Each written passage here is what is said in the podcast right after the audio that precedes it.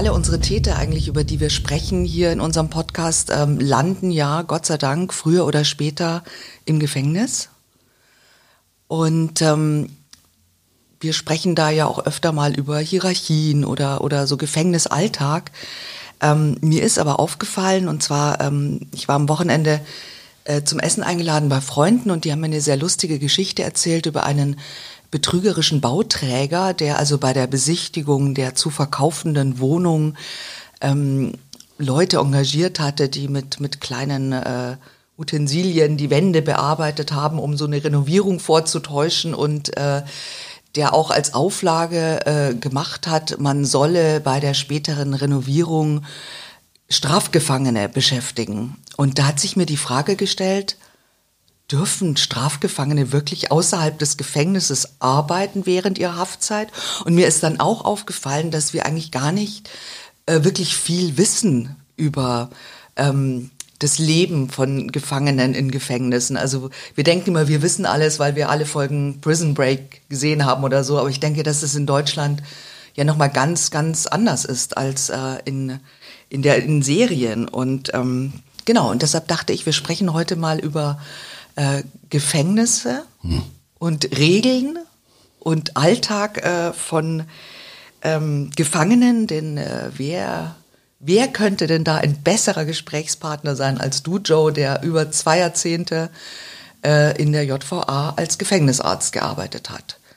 Und das ähm, kommen wir gleich mal zu unserer ersten, zu meiner hm. Eingangsfrage. Dürfen Häftlinge wirklich außerhalb des Gefängnisses arbeiten? Es gibt Häftlinge, die außerhalb des Gefängnisses arbeiten dürfen, aber das, das sind dann Häftlinge aus dem sogenannten offenen Vollzug.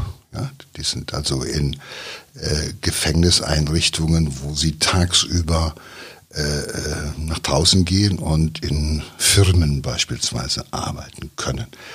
Das sind aber die allerwenigsten.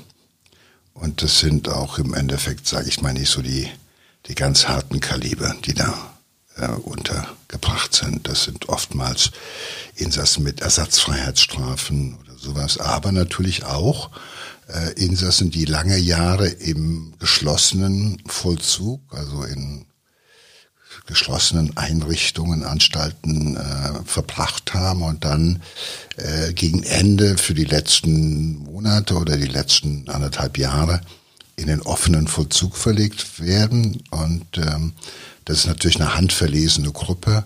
Und die werden dann auch schon mal ähm, beispielsweise äh, an arbeiten die bei Bauern äh, oder arbeiten irgendwo äh, in Firmen, wo sie Paletten äh, zusammennageln äh, oder sowas. Also das gibt schon einige.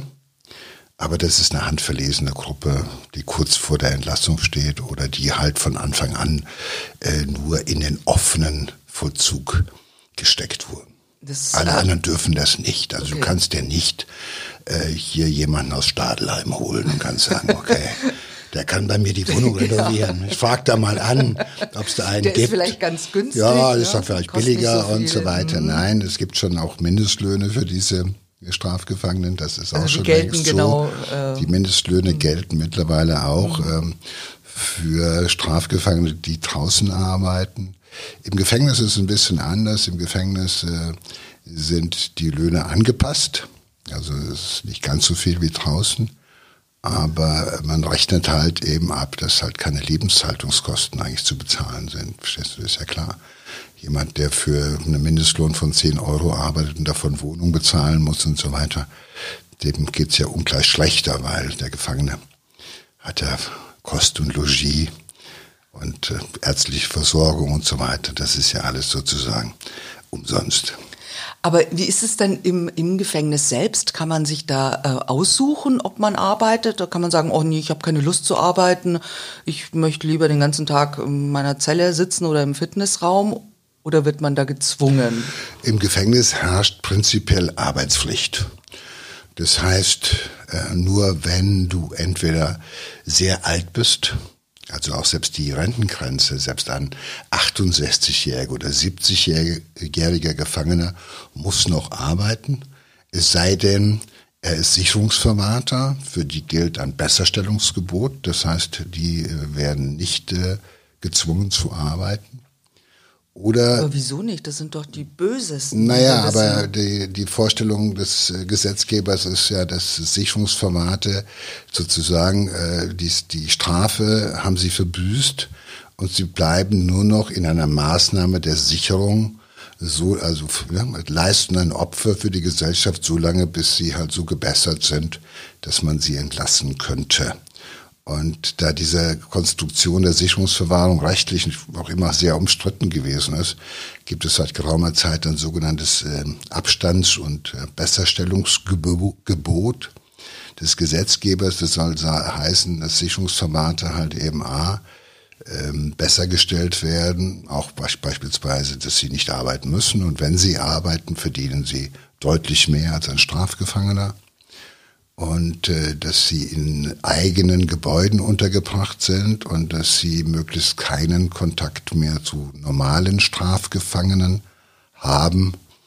Äh, das ist so äh, gesetzlich verfügt worden und deshalb sind sie besser gestellt. Aber wir reden jetzt von etwa 500 Sicherungsverwahrten in Deutschland insgesamt, von über 70.000 Insassen. Äh, in allen Gefängnissen zusammen. Also das ist eine verschwindend kleine Zahl. Alle anderen Strafgefangenen äh, äh, und, äh, sind zur Arbeit verpflichtet. Untersuchungshäftlinge natürlich nicht, weil die sind ja noch nicht verurteilt. Ja, die hm, gelten ja, ja noch nicht als Strafgefangene, sondern sind Untersuchungshäftlinge, die müssen nicht arbeiten. Manchmal können sie arbeiten, dass man sagt, okay, um die Tagesstruktur ein bisschen besser hinzukriegen oder die Zeit besser rumzukriegen, können sie arbeiten, aber sie müssen nicht arbeiten. So, ansonsten äh, braucht nur der nicht zu arbeiten, der vom Anstaltsarzt, also so Typen wie mir, äh, arbeitsunfähig geschrieben wird. Oder haben das viele Leute versucht bei dir? Naja, natürlich haben es viele sie probiert. So krank gemacht naja, haben, viele so haben das probiert. Also das ist natürlich klar. Ich kann's, Leben, du kannst dir vorstellen, wenn du, wenn, äh, wenn, wenn du nicht arbeitest, also wenn, wenn der Arzt dich nicht krank schreibt und du gehst trotzdem nicht arbeiten, weil du sonst ist mir doch egal. Ich bin hier, was soll sie mit mir machen? Ich bin nur eh schon eingesperrt. Was soll mir passieren? Die können dann äh, diszipliniert werden. Also es gibt Disziplinarverfahren wo man sie beispielsweise dann von, vom Sport ausschließen kann oder von bestimmten Vergünstigungen, die man haben kann. Und sie können sogar zu Haftkosten herangezogen werden. Das heißt, wenn sie irgendwann mal wieder arbeiten, dann schickt man ihnen die Rechnung dafür oder wenn sie entlassen sind und wieder anfangen.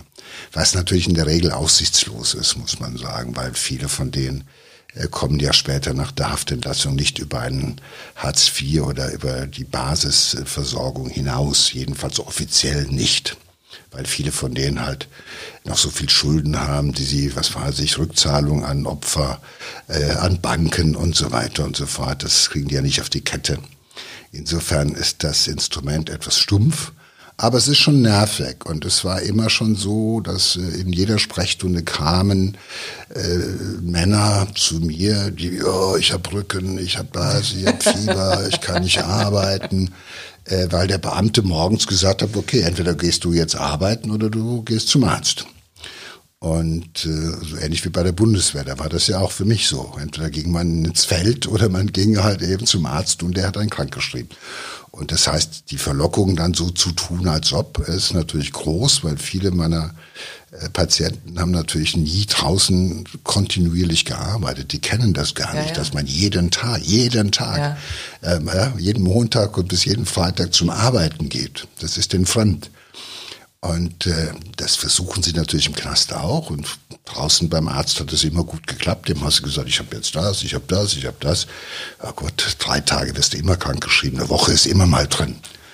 Und ich habe die dann untersucht, sehr hingebungsvoll und sehr ordentlich und habe dann gesagt, ne, tut mir leid, ich habe sie untersucht, sie sind gesund, sie können arbeiten. Bei manchen habe ich dann mal gesagt, naja, sie sind gesund, aber sie haben mir so eine tolle Performance hier geboten. Also als Schauspieler sind sie eine Woche. da können sie heute mal zu Hause bleiben oder so. damit man auch einfach so ein bisschen, das ist ja sportlicher Ehrgeiz, das ist ja sportiv. Also ein Teil hat mich auch verarscht, sicherlich. Ich habe einige gesehen, die haben sich bei mir mit Rücken gekrümmt und eine Stunde später, wenn ich durchs Fenster geguckt habe, war der draußen am Joggen oder war eine Freistunde entspannt am Laufen. Aber das waren dann Spontanheilungen, ne? so muss man da sehen. Aber es war natürlich immer verlockend und es ist natürlich auch immer Druck im Karton. Das heißt, äh, du hast im Knast ja keine freie Arztwahl. Das heißt, äh, ich kann mir meine Patienten nicht aussuchen. Die Patienten, also die Insassen im Gefängnis, können sich ihren Arzt nicht aussuchen. Und das heißt, wenn du jemanden untersuchst und sagst, sie sind fit und sie können arbeiten, ja, und der meint, dass aber nicht so ist, dann wird's schon mal laut und dann kriegst du Beschwerden und wirst angezeigt oder ähnliches oder sowas, bis man das mal geklärt hat, wer den längsten hat oder sowas. Und äh, das gehört zum aber Tagesgeschäft wofür zeigen dazu. die dich dann an? Ja, was weiß ich, wegen ähm, Falschbehandlung, äh, was weiß ich, irgendwas. Ich bin schon angezeigt worden wegen versuchten Mordes, unterlassene Hilfeleistung und so weiter und so fort. Ja, du lachst. Ich habe auch gelacht, aber am Anfang habe ich gedacht, mein Gott, wo bin ich denn hier? Ich gebe doch mein Bestes. Ich bin doch ein guter, ordentlicher Arzt. Und bis ich auch kapiert habe, natürlich ist das verlockend, wenn du so eine stumpfe Arbeit zu machen hast und hast keinen Bock oder sowas, hast die ganze Nacht auf der Hütte gekifft und so willst dann morgens nicht arbeiten gehen. Das kann ich ja verstehen, aber man muss das halt eben ähm, sportlich sehen. Also so habe ich das immer gesehen. Und äh, das heißt, die Jobs sind auch eher so ähm, es gibt schon die nicht sehr ähm, Jobs. Intelligente Arbeit. Naja, ne? es, du hast bis halt jetzt nicht, du kannst, hast jetzt kein, äh, kein Homeoffice. Ja. Ich meine, es würde sich anbieten, dass man auf Zelle sitzt und Homeoffice macht. Viele kommen sich ja gerade im Augenblick wahrscheinlich so vor zu Hause. Aber nein, es ist so, es Man gibt. könnte äh, seine Arbeit also quasi nachgehen. na, es gibt auch man Homeoffice, übertrieben, ich denke gerade, es gibt auch sowas wie Homeoffice, das ist aber dann sogenannte Zellenarbeit. Das ist Zellenarbeit ist also Arbeiten, die auf dem Haftraum, also auf der Zelle verrichtet werden können. Äh, Das war früher das klassische Tütenkleben oder äh, Wäscheklammern äh, zusammenbauen. Das gibt es auch heute noch aber immer weniger halt. Äh, Das ist dann so, das sind dann Arbeiten für Menschen, die ein bisschen schwierig sind. Es gibt ja Leute, die sind sehr zurückgezogen, die wollen überhaupt keinen Kontakt zu anderen Mitgefangenen. Dann gibt's andere, die äh, sind noch zu gefährlich, dass man sie in so einem großen Arbeitsbetrieb mit anderen, äh, wo auch gefährliche Werkzeuge rumliegen oder sowas, dass man sie da einsetzen könnte.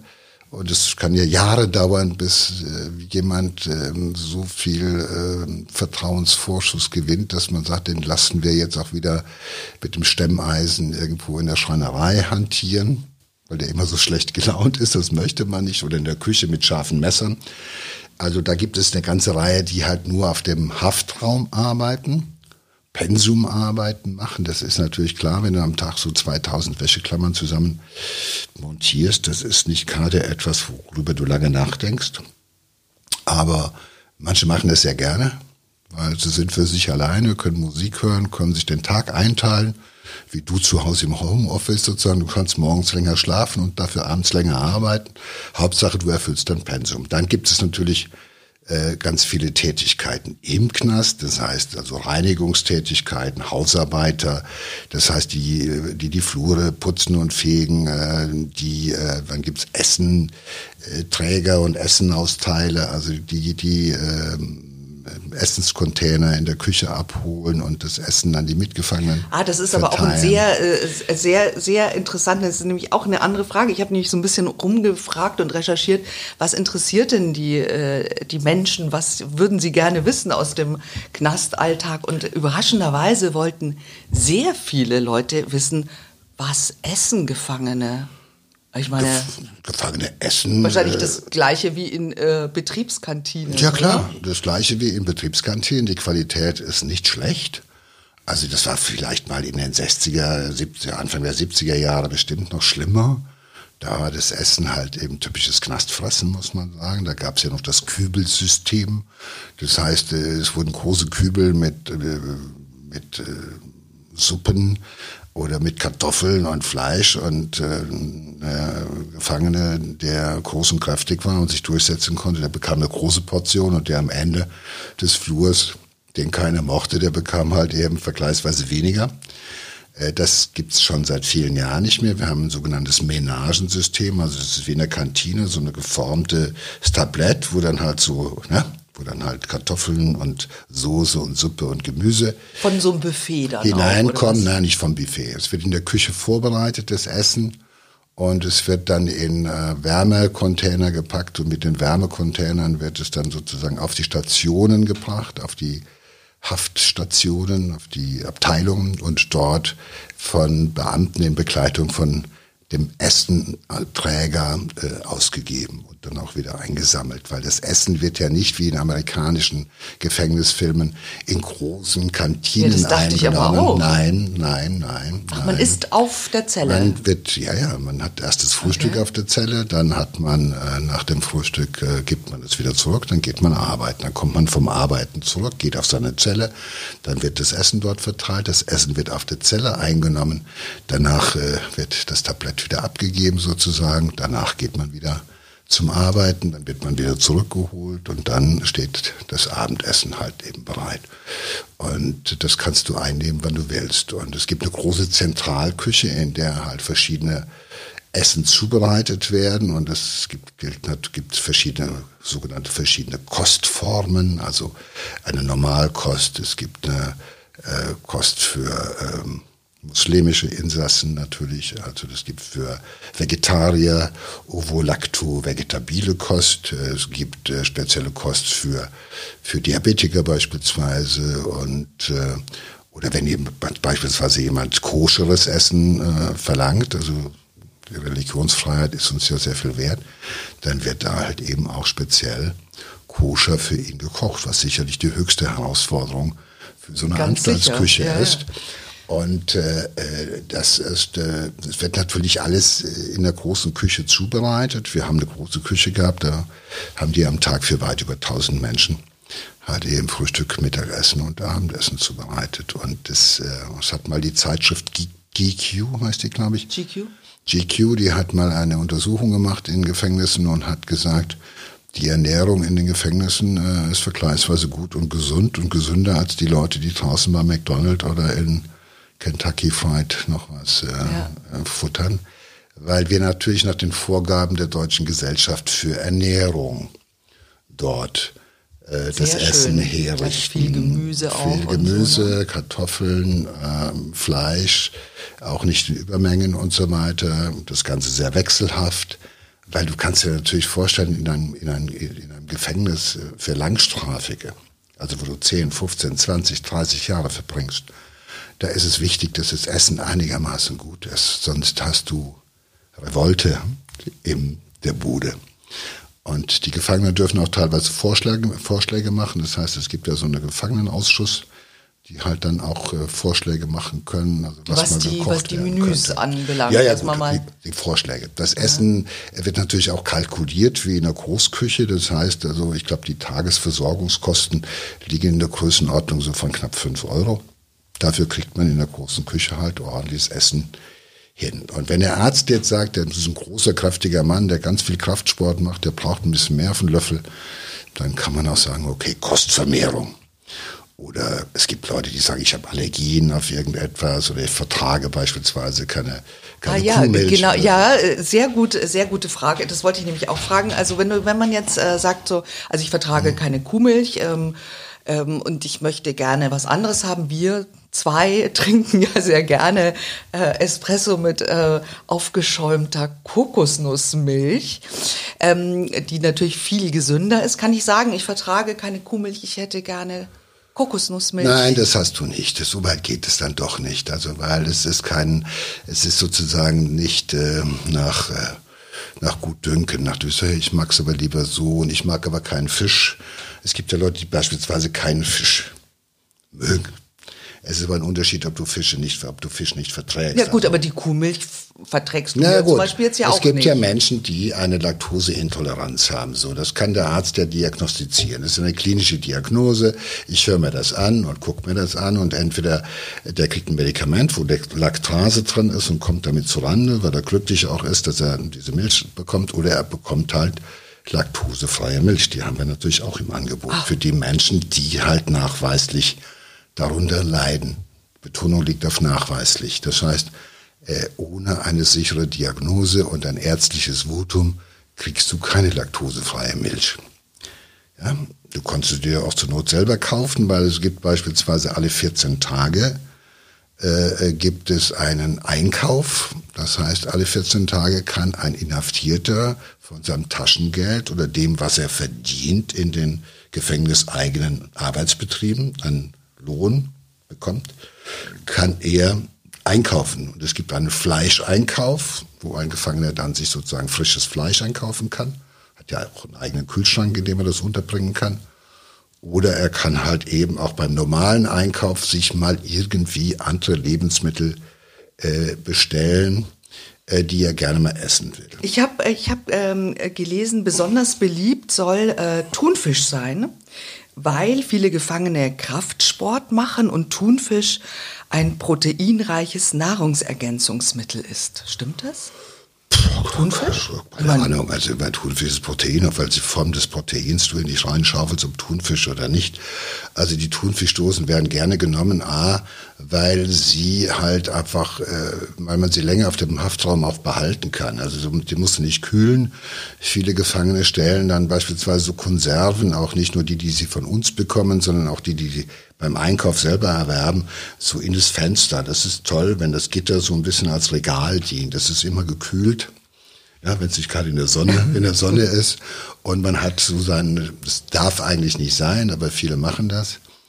Und äh, viele haben dann noch Konserven unterm Haftraumbett und so, wobei äh, die Verordnung, also die Gefängnishausordnung halt klar vorschreibt, dass Fenster nicht äh, verstellt werden dürfen, dass natürlich die Zelle überschaubar sein muss, weil äh, die Beamten ja immer wieder in die Zellen hineingehen und äh, die Zelle kontrollieren auf äh, unerlaubte Gegenstände. Und die werden dann auch immer fündig, also irgendwas finden die immer. Und da gibt's auch natürlich immer Geschrei, wenn einer von der Arbeit zurückkommt und sagt, die haben meine Zelle auf links gekrempelt. Dann und haben die meine Thunfischdose Dann meine Dosen an die Seiten getan, ja. Und es werden auch viele Sachen halt eben auch geräunscht. Und manche Lebensmittel dürfen beispielsweise dann auch nicht äh, äh, ausgegeben werden. Äh, früher war das so, dass es beispielsweise Pakete gab von zu Hause, wo dann halt Wurst oder sonst was mal drin war. Aber seit dieser BSE-Nummer und so weiter und äh, Schweinepest und Geflügelkörper äh, ist das alles reduziert worden. Äh, und außerdem, das ist natürlich ein wahnsinniger personeller Aufwand, irgendwie äh, Lebensmittelpakete zu kontrollieren. Aber es gibt es immer noch. Äh, zu Geburtstag, Weihnachten oder sowas darf das sein. Aber heute ist das Angebot an, äh, an Lebensmittel durch uns, also durch die Anstaltsküche und auch durch die Möglichkeit, äh, sich beim externen Händler, also der kommt dann in den Knast und du bestellst sozusagen auf einer Bestellliste, was du gerne hättest.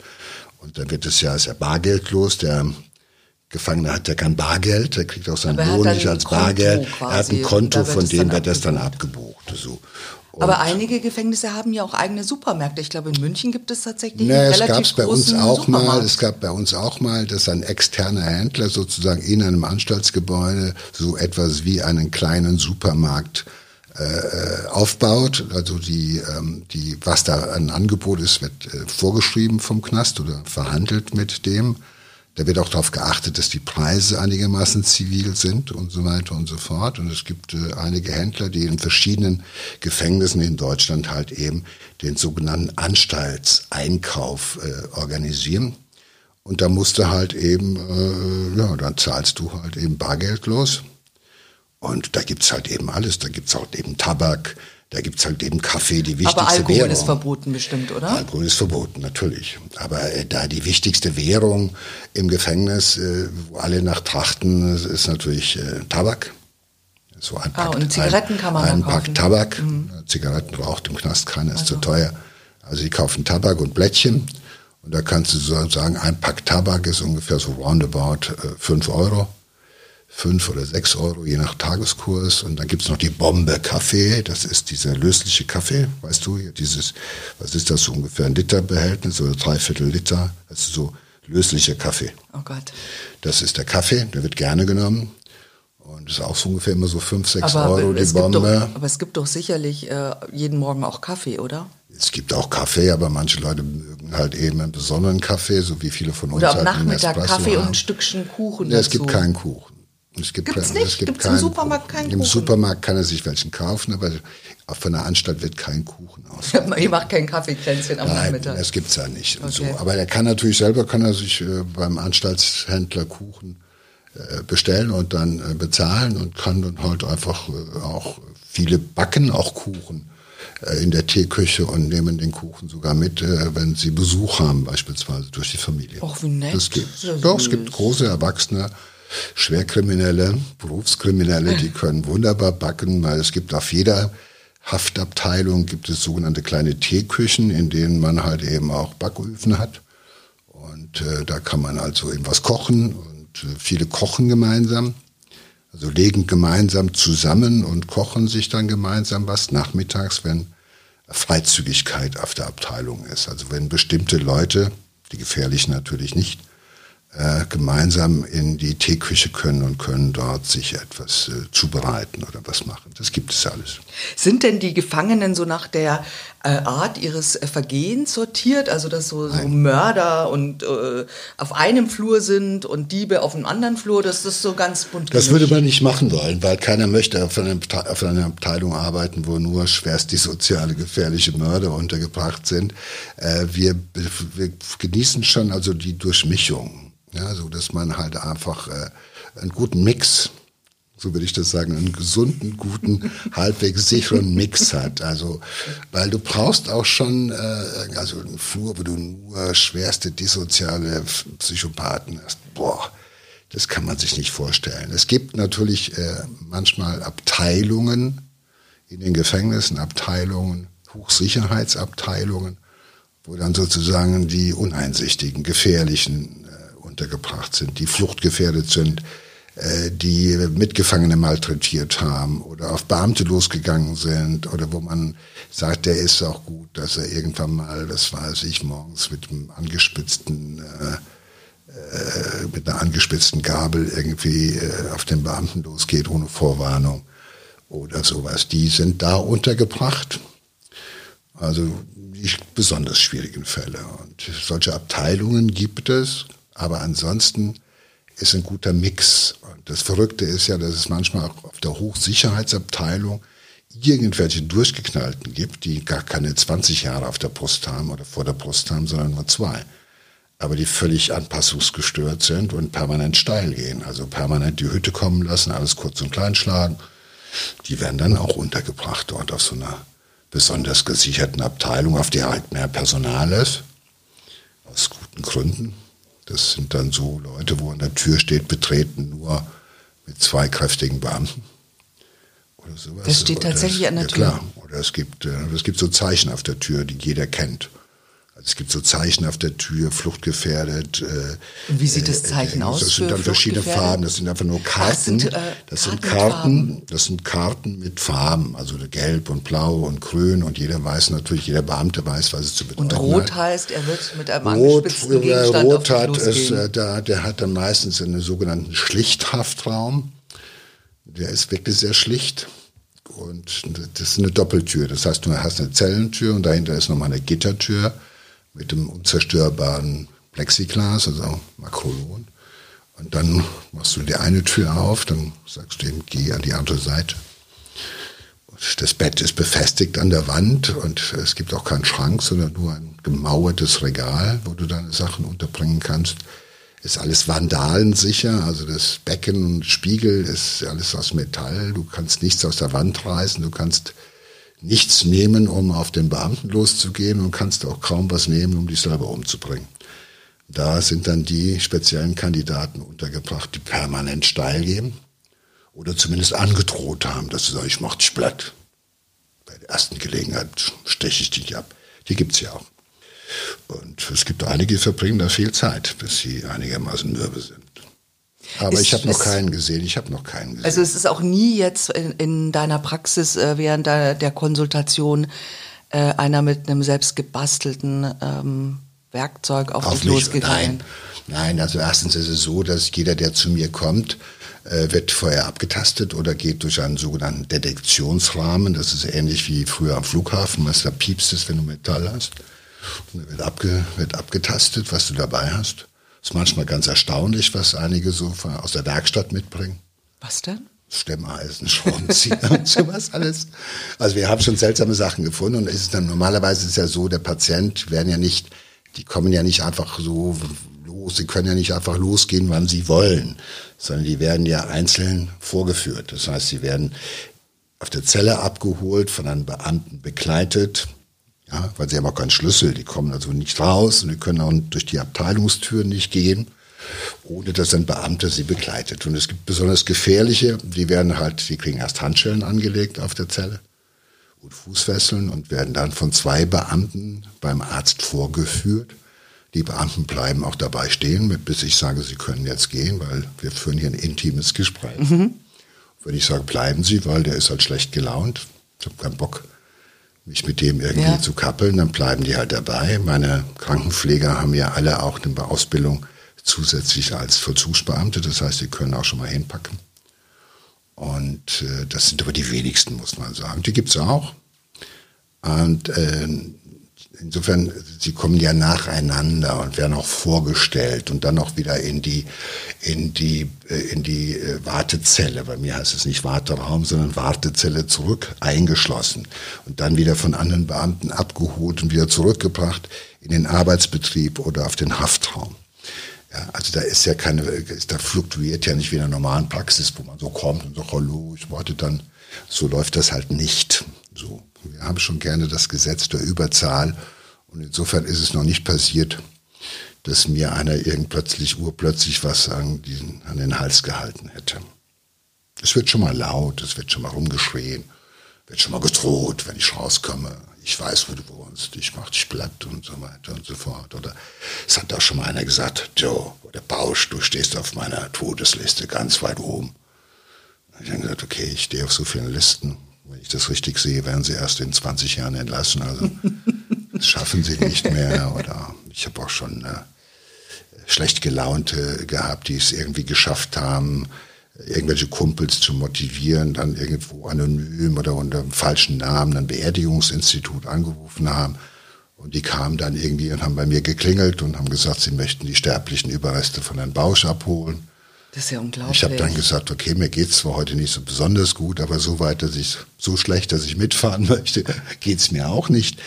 Gut, das ist nervig. Aber hast du da, hast du da wirklich nie Angst gehabt oder? Nein, ich habe in meinem Leben ehrlich gesagt, ich habe in den 32 Jahren, ich war ja 32 ah. Jahre. Im, oh, entschuldige, da habe ich 10 unterschlagen. Ja, das macht ja nichts, das sind ja nur 10. du, im Langstrafenvollzug sind 10 Jahre, ist ja nichts. Augenzwinkern. Wir haben früher gesagt, wenn einer, wenn einer kam, wenn einer kam, der weniger als zwei Jahre hatte, haben wir gesagt, mein Gott, der brauchst du gar nicht auspacken. Der ist ja morgen schon wieder weg. Nein, also das ist, äh, äh, mich hat das immer aufgebracht. Also wenn sowas passiert ist, so Telefonterror, also irgendwie das Telefon klingelt und einer irgendwo dich bedroht, anonym am Telefon, das bringt mich auf, das macht mich schlecht gelaunt. Also das macht mir erstmal keine Angst, sondern ich werde dann einfach so, hey, glaub ja nicht, dass du mir irgendwo den Schneid ja. abkaufen könntest. Und ähm, äh, das ist natürlich nicht angenehm, wenn die Polizei sechs Monate lang irgendwie ums Haus rumfährt irgendwo und ich. War das äh, tatsächlich? Naja, das habe ich schon gehabt. Aber da hatte ich keine Sorge um mich, sondern eher ein bisschen Sorge um Kind und Frau. Klar, man macht sich schon Gedanken. Ja. Aber es war auch dann damals das erste Mal und ähm, man weiß aber, man hat dann auch äh, die Polizei, die einen unterstützt und so. Natürlich weißt du nie, wann es passiert oder sowas. Ja? Es gibt ja welche, die sagen ihren Beamten nur, äh, ich sagte nur, es kommt ein Mittwoch. Was will der machen? Soll er den anzeigen wegen Betrug? Ja. Weil er sagt, es gibt noch einen Mittwoch. Ja. Es gibt irgend noch einen anderen Mittwoch oder sowas. Dann sagst du, was, ja klar, du weißt, dass er dich bedroht. Oder es gibt welche, die den Beamten sagen, ich weiß, äh, äh, wo deine Tochter wohnt. Äh, und äh, ich packe sie mir, wenn ich herauskomme. an irgendeinem oh, Tag. Ja es gibt viele, die damit halt zur Rande kommen müssen. Das ist auch, das gehört auch dazu. Aber du hast mich gefragt, ob ich schon mal Angst hatte. Ich hatte keine Todesangst oder sowas. Ich hatte auch keine Angst. Äh, es wird schon mal laut, aber ich bin auch wahrscheinlich kein ängstlicher Mensch, was das anbelangt. Und wenn man mir versucht, Angst einzujagen, dann mache ich etwas, was sehr rational ist. Ich sortiere, welche Möglichkeiten es gibt. Ich gucke mir die Optionen an und ich gucke mir an, was ich dagegen tun könnte. Und wenn man sich äh, damit beschäftigt, geht, geht die Angst weg. So ist das, weil Angst haben wir ja vor dem Unwägbaren und man muss es abwägen. So bin ich damit umgegangen. Aber es gibt andere, die haben da wirklich lange auch drunter gelitten. Also unter solchen Androhungen. Und äh, weil das passiert auch im normalen Beamten. Das ist nicht nur das Privileg von das Privileg von, von Anjo Bausch oder sowas. Aber wie, wie funktioniert das denn konkret? Äh, wenn jetzt jemand zu dir sagt, du, ähm, weiß, wo du wohnst, ich schicke hier einen Kumpan vorbei und der bringt dich um. Wie, wie machst du dann in deinem Gehirn? Wie, naja. wie, wie ähm, ja, ich gucke mir erst Du sagst, du, ich du sortierst diese Angst. Naja, ich gucke mir wie, natürlich erstmal den Typen das? an. Ich beschäftige mich natürlich mit der Vita von dem Typen. Ich gucke mir an in den Unterlagen, in den Akten, was hat der bisher gemacht, äh, wie lange hat der noch, ja, äh, welche Verbindungen gibt es nach draußen oder sowas. Und dann so gucke ich erstmal, wie ernst will ich das nehmen. Nehme ich das ernst oder ist das halt einfach äh, eine ganz schlechte Laune von jemandem? Weil das ist natürlich klar, es sind natürlich Menschen, die sind es gewohnt gewesen, Menschen zu bedrohen, zu beleidigen und so weiter. Das haben die ja gelernt.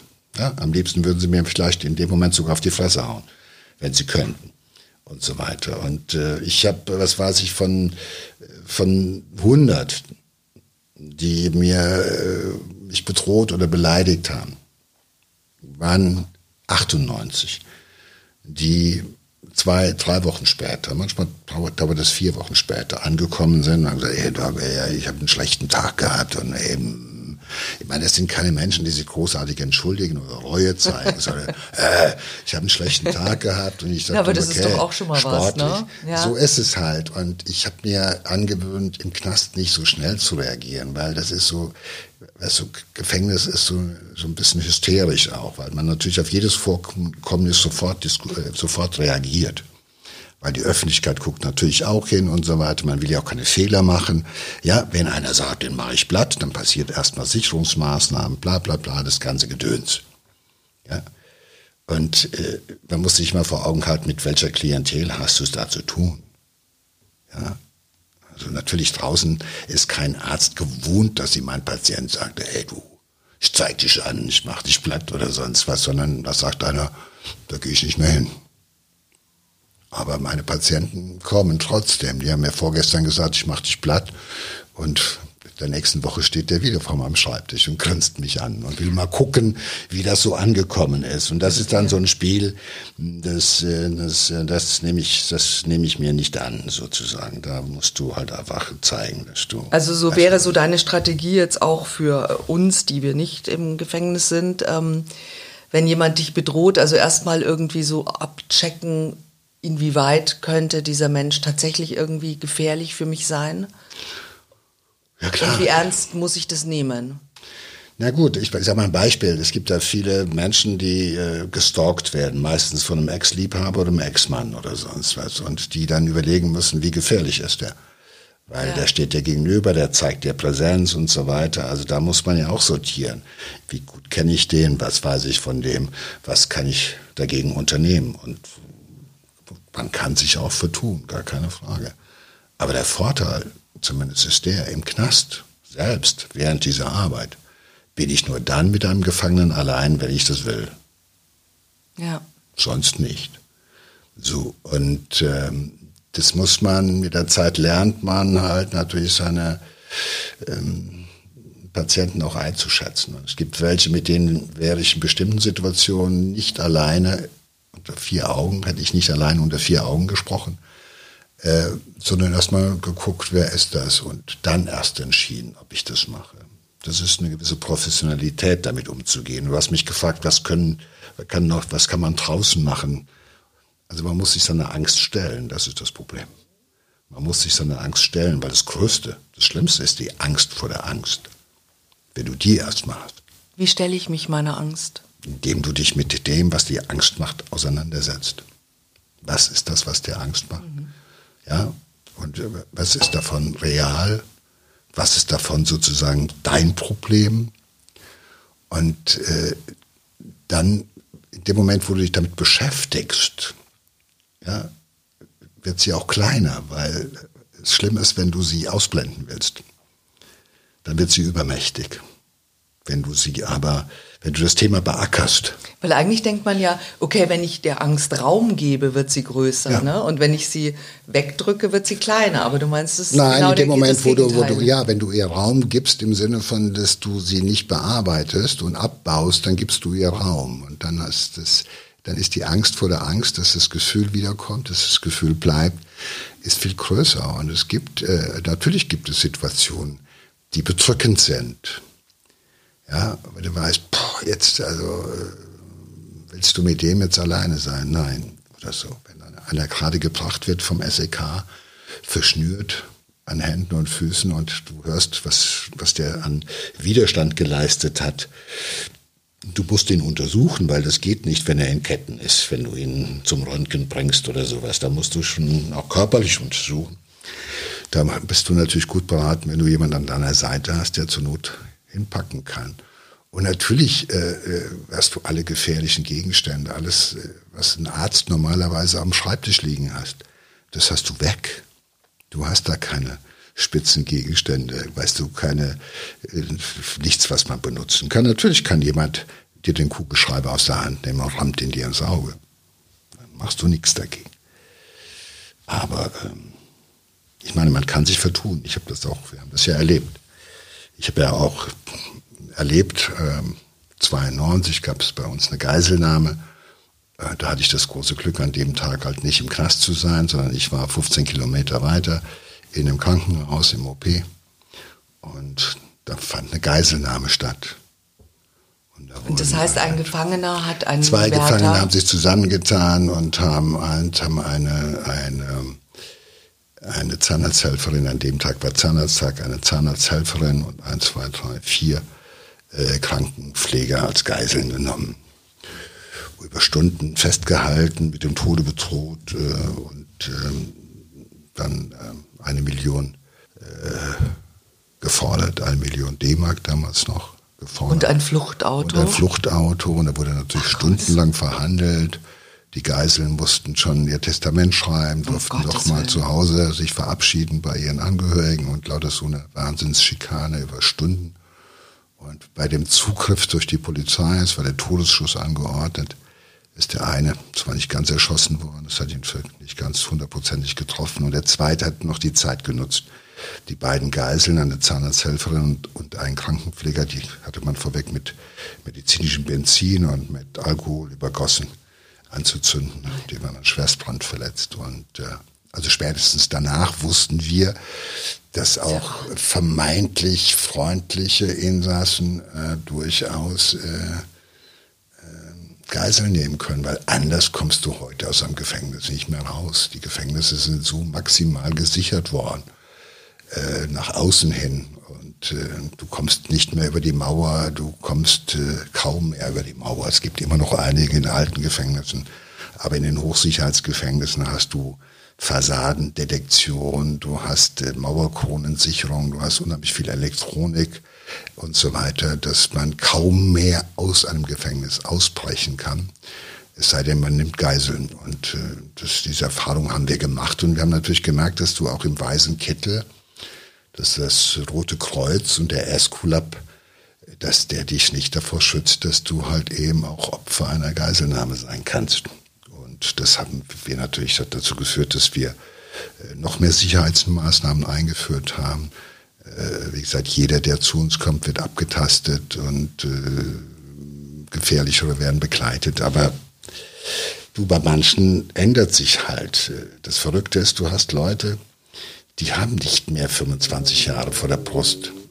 Du hast Leute, die haben nicht mehr 10, 15 Jahre vor der Brust, sondern manchmal nur noch ein Jahr oder zwei. Und Warum auf die, machen die das können dann? steil gehen. Ja, weil oh. irgendwann mal sie einfach äh, so viel Zorn und so viel Wut und so viel Bedürfnis haben, rauszukommen, dass sie alles riskieren. Das gibt's auch. Was ist denn so das, das Schlimmste, äh, würdest du sagen, für ähm, am Einsitzen für Menschen? Ist das diese, diese Fremdbestimmung vielleicht, könnte ich mir vorstellen? Oder ähm, worunter leidet man da am meisten? Kontrollverlust? Na klar. Also das Erste ist natürlich, du büßt ja, viele Freiheiten ein, im wahrsten Sinne des Wortes. Jetzt das, das Prinzip der einsperrenden Bestrafung ist ja relativ äh, jung. Früher gab es halt Körperstrafen, da wurde gezüchtigt, geschlagen oder Gliedmaßen wurden abgehackt. Es gibt ja noch einige Zivilisationen, in Anführungszeichen, da ist das noch üblich. Ach, früher wurde man noch in Kerker geworfen. In Kerker geworfen oder an den Pranger gestellt. Der, der Graf von Mont oder man musste, oder man, musste, man musste, wurde verbannt und musste da Fronarbeit leisten oder sonst was. Nein, äh, nein, das ist natürlich, A, verbüßt du. Ich kann mir, viele können sich das vielleicht heute etwas besser vorstellen. Äh, als vor einem Jahr noch, ähm, was es bedeutet, wenn du plötzlich ähm, nicht mehr hingehen kannst, wo du hin willst, weil du nur in der Zelle oder nur auf diesem Hof ja. äh, zubringst.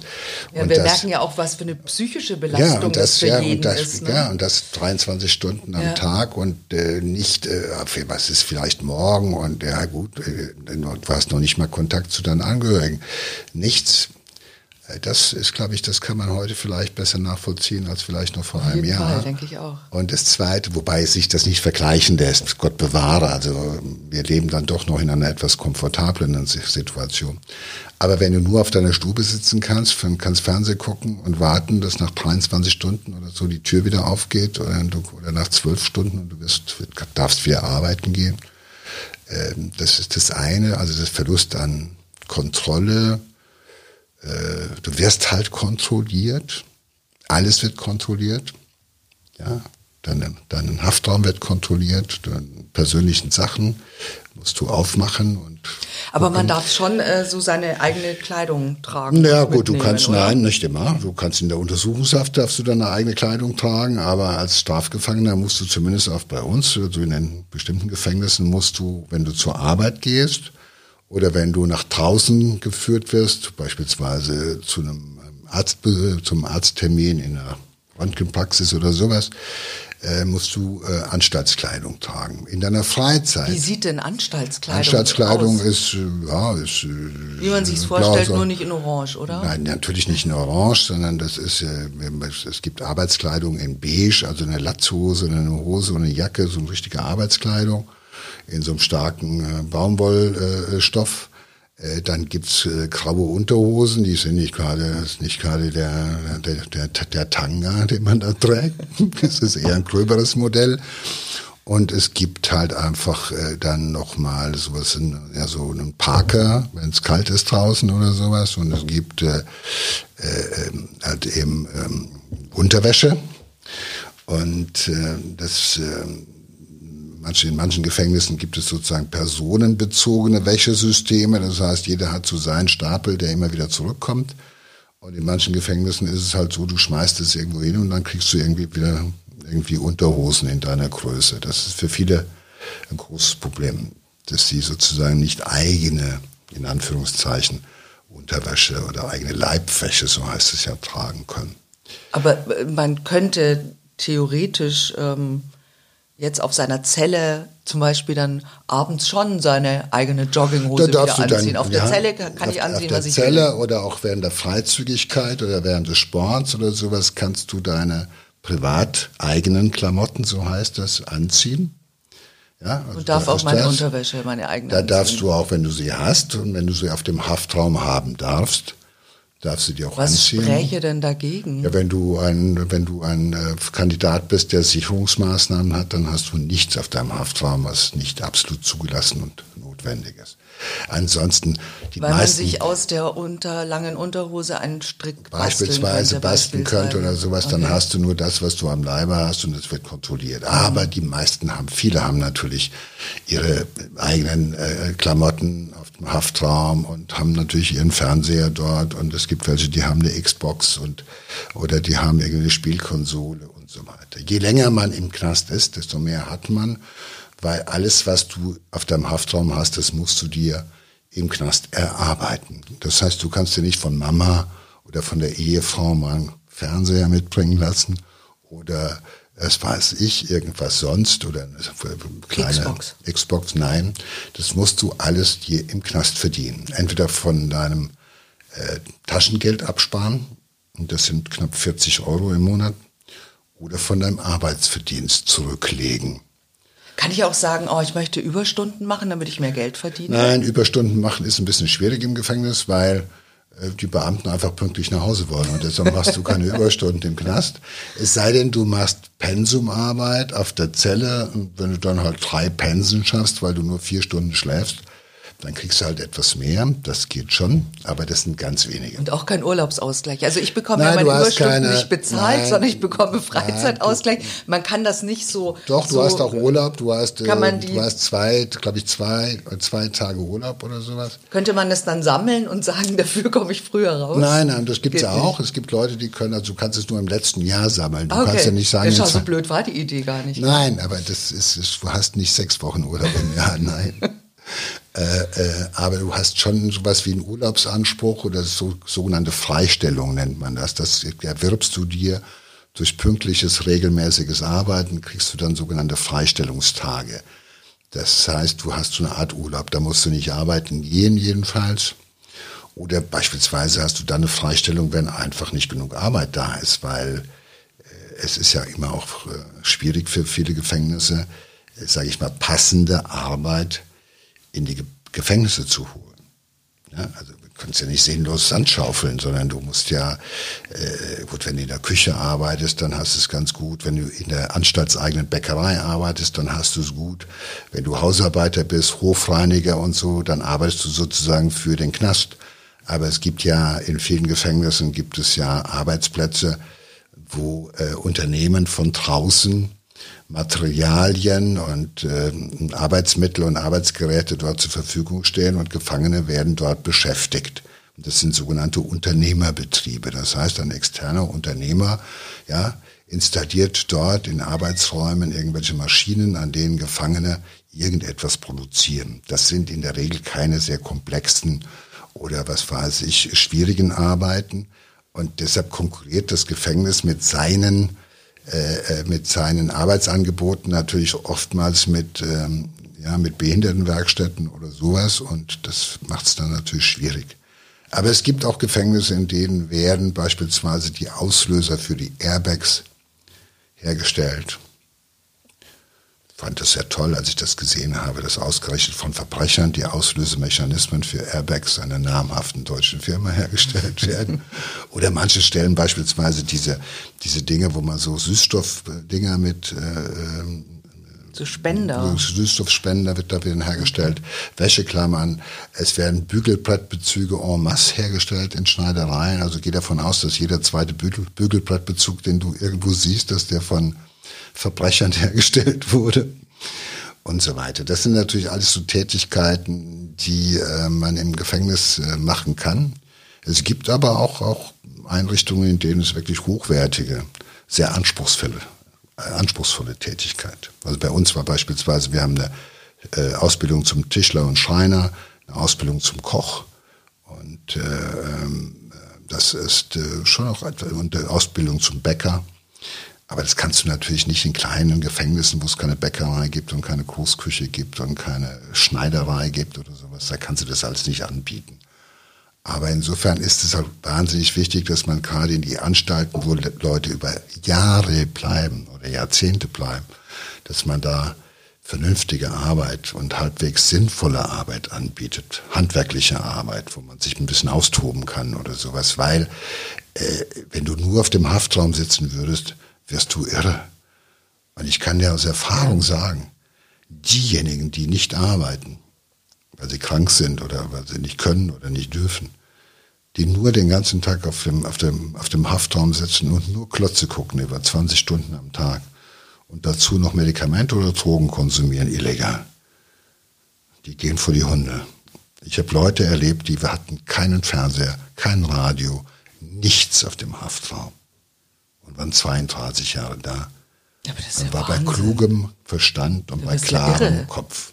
Ehrlich? Ich kann dir sagen, ununterbrochen, so leid es mir tut, ununterbrochen viel Fernsehen gucken und dabei Drogen konsumieren, ist einfach. Ist abzuraten, meinst Ganz du? schlimm, genau. Das ist meine wichtigste Message. Also ab und zu einen Podcast hören, den Kopf anstrengen, mal was lesen, was anderes machen. Das ist besser. Es äh, ist wirklich, ich habe das gesehen, also wie die, wie schnell. Und sich von unserem Podcast nicht inspirieren lassen. Ne? naja, nicht jetzt, nachmachen. Jetzt schon, aber äh, das ist. In dieser äh, Folge, so, die du anderen hast ja Folgen gefragt, nicht. was ist, was ist so schlimm? Und das Schlimmste im Gefängnis, und das äh, will ich auch noch loswerden, ist natürlich sind ja nicht wir und die Mauern und der Stacheldraht, sondern das ist der Mitgefangene. Ja, weil, weißt du, äh, lange Zeit äh, bist du auf einer Gemeinschaftszelle. Und da weißt du nicht, wer liegt in Griffnähe über dir im Stockbett, wer liegt in Schrittweite von dir weg in dem anderen Bett neben dir. Das sind Dreierzellen dann, Und oder? Beispielsende ist, wir haben, wir haben ein Hochsicherheitsgefängnis, das heißt, das sind 60 Prozent in Einzelunterbringung, weil sie teilweise auch gefährlich sind oder schon so alt. Und äh, 40 Aber ich Prozent lieber sind in Einzelhaft. ja, äh, das wollen ja alle so lieber. du, ich habe in jeder Sprechstunde äh, Insassen gehabt, die gesagt haben, Doc, Sie müssen mir helfen. Ich brauche unbedingt einen Einzelhaftraum. Ich halte das nicht mehr aus. Dieses pupsende Tier neben mir, der scheißt, äh, wann er will, der pupst, der ist ungepflegt, der macht sich nicht ordentlich sauber, der stinkt, der liest meine Post, der guckt in alles rein und so weiter und so fort. Das willst du nicht auf engstem Raum. Und eine Zelle für einen Einzelnen ist Nein, sieben, man sieben. Quadratmeter groß. 14 Kubikmeter sind vorgeschrieben nach dem deutschen Gesetz für einen. Aber es gibt auch welche, die sind zu mir hingekommen und haben gesagt, ja, Doc, der Typ, der, der, mit dem ich da seit vier Wochen in der Zelle liege, das ist ja ein Mörder. Ich habe dann gesagt, ja, Sie sind Totschläger. Wir dachten schon, es passt einigermaßen zusammen. Aber was denen Angst macht, ist natürlich nicht zu wissen, wer ist dieser Typ. Weil eines weiß ein Insasse eines Gefängnisses, auch der härteste Verbrecher weiß, der Typ, der über mir im Bett schläft oder nebenan in der Zelle oder neben dem Bett oder der mit mir zur Arbeit geht und neben mir arbeitet, ist auch ein Verbrecher. Und manch einer von denen ist härter als man selber. Und es gibt ein paar Alte, die sagen, Doc, ich bin jetzt alt und ich weiß, was die Jungen jetzt anfangen mit mir zu machen. Das Gleiche, was ich früher mit den Alten gemacht habe. Drangsalieren, ausnehmen, bedrohen und so weiter. Es ist jetzt nicht so, dass äh, an jeder Ecke im Gefängnis Gewalt vorherrschen würde. Es wird viel bedroht, gar keine Frage. Verbal sind die alle. Ja. Aber natürlich wird auch manchmal hingelangt. Und natürlich äh, gibt es Gruppierungen, die sich zusammentun, Nationalitäten, die sich äh, besser verstehen. Und da musst du gucken, mit wem du dich einlässt, mit wem du Geschäfte machst oder bei wem du Schulden machst oder sowas. Und wenn du beispielsweise drogenabhängig bist und bist darauf angewiesen, auf Nachschub und auf jemand, der das besorgt, dann bist du eine ganz arme Sau. Ja, dann bist du eine ganz arme Sau. Und äh, insofern ist die, der größte Stress für den Gefangenen ist der Mitgefangene. Wow, kann ich mir gut vorstellen.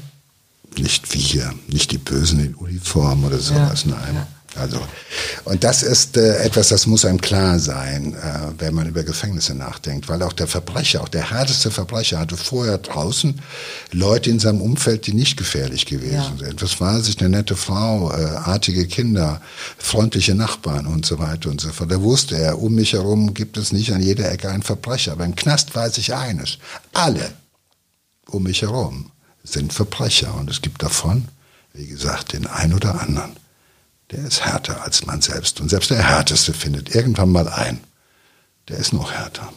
Vielleicht war das jetzt auch ein bisschen abschreckend für alle unsere Hörer, die, die daran gedacht haben, Ja, bevor man auf die Idee kommt, äh, zu man- begehen, äh, ja. sollte man sich das mal anhören. Ähm, Ich kann nur ist- dringend davon abraten, Ja, weil äh, so schön ist es nicht.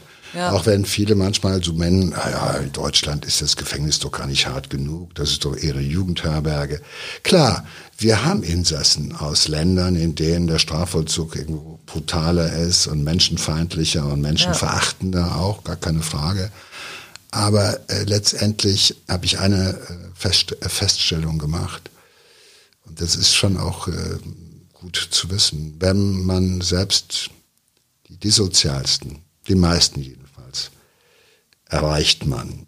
Und wenn man denen vorlebt und vormacht, wie Respekt funktioniert und wie soziales Miteinander funktioniert, äh, sind die meisten davon in der Lage, davon das anzunehmen.